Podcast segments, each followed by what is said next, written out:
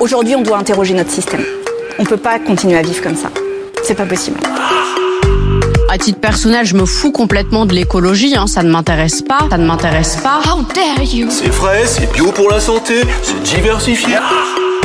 Pour l'instant, je propose qu'on patiente et qu'on avise. Alors n'hésitez pas à varier les plantes hein, pour votre mal de dos, c'est pas dangereux.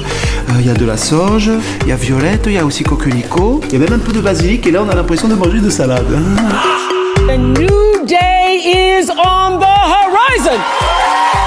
Bonjour à toutes et à tous et bienvenue dans ce nouvel épisode d'On n'est pas que des hippies.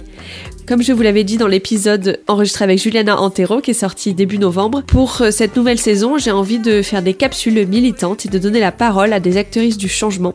Pour cette première capsule, j'ai eu la chance de pouvoir euh, poser mes questions à Laure, qui est professeure de Jivamukti Yoga à Paris. Et j'ai eu envie d'investiguer euh, la question de la colère et du yoga, puisque normalement les deux ne vont pas très bien ensemble.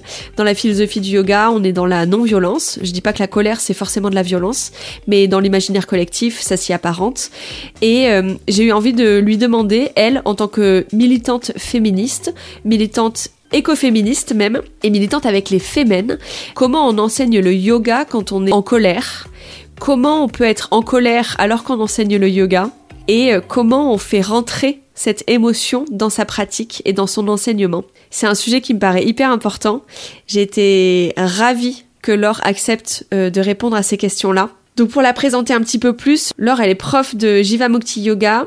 Elle va expliquer dans l'épisode ce que c'est, de Yin Yoga aussi et de Yoga de la femme. Elle enseigne son yoga euh, en langage inclusif, ce qui n'est pas anecdotique. Laure, elle a un doctorat en art à Bristol également.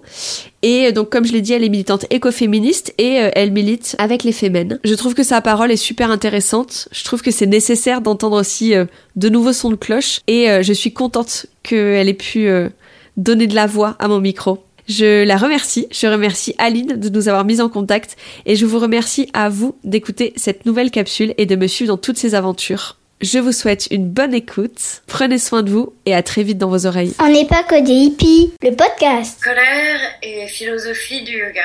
Moi, je suis prof de yoga. Ça voudrait dire, selon les stéréotypes des profs de yoga, qu'on doit toujours être calme, zen, sympa, avec un grand smile. Ben non, pas forcément. Non, la colère, c'est une émotion qui est complètement légitime.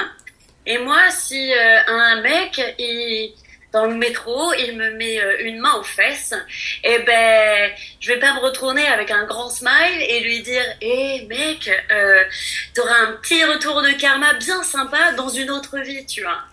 Non, non, non, avec, euh, avec moi, le retour de karma, il est direct et immédiat, et je hurle et je crie ma colère. Car c'est normal d'être en colère, et surtout pour ça.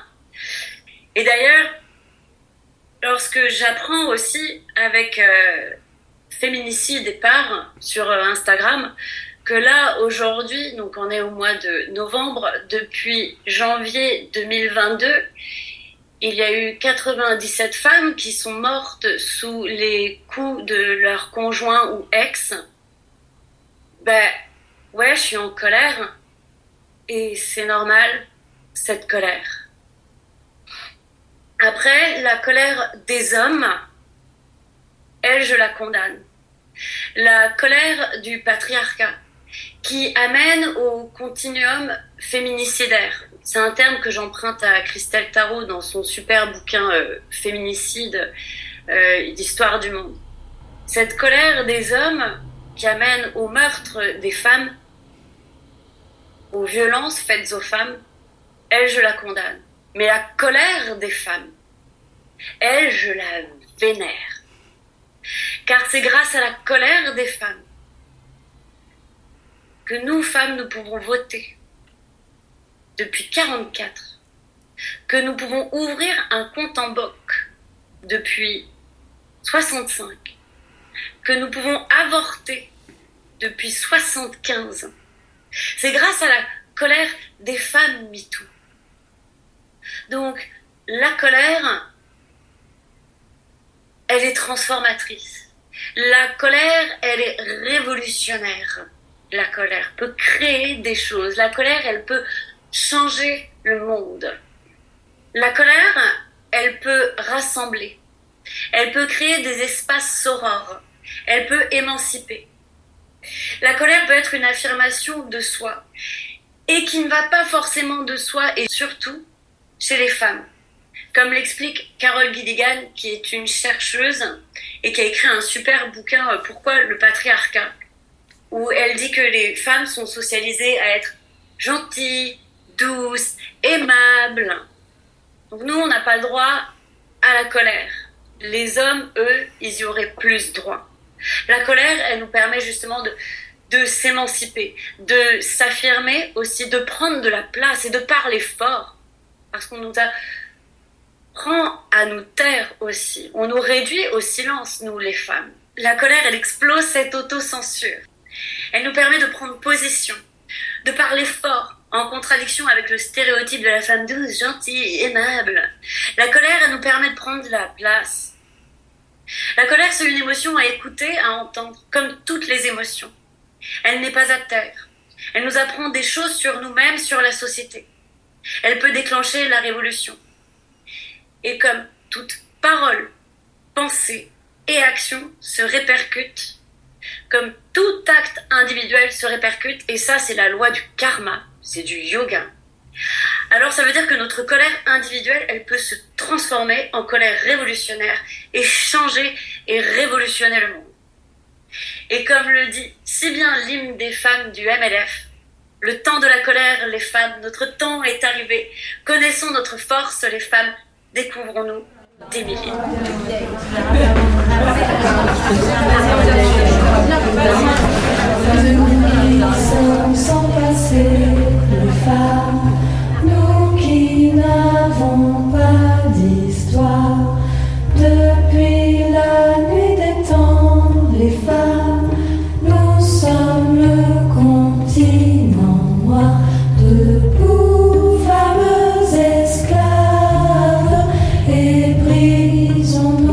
Shalom.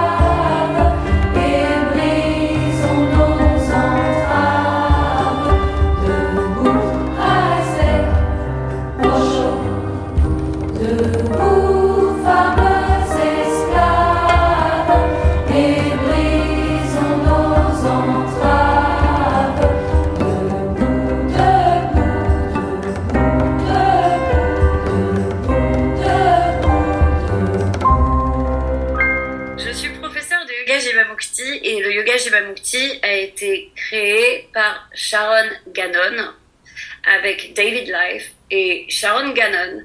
Elle dit que le yoga c'est de l'activisme.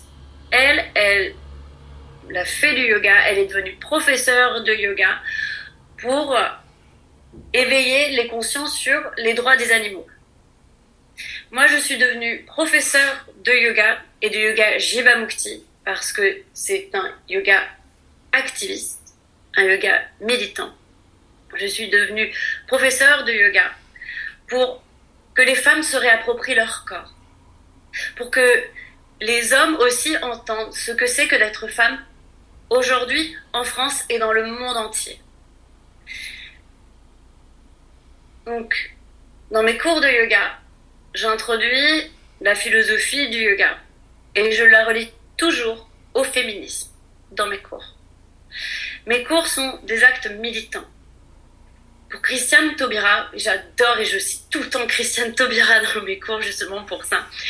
Pour Christiane Taubira, elle dit que militer, c'est un acte d'amour pour les autres et pour la planète. Et c'est ce que je fais dans mes cours. Et c'est ce que mes élèves font dans mes cours.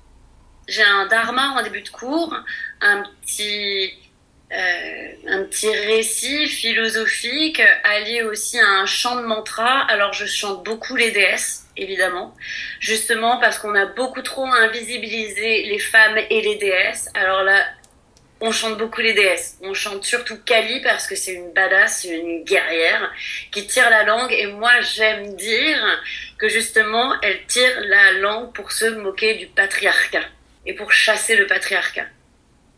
Et d'ailleurs, ce que j'aime beaucoup aussi raconter à mes élèves, et notamment pendant Shavasana, donc Shavasana, c'est le corps de Shiva qui est mort, donc c'est la fin du monde, on va dire, et c'est Kali qui danse sur Shiva, et c'est elle qui réanime le monde, et qui crée un monde, un nouveau monde à l'image des femmes.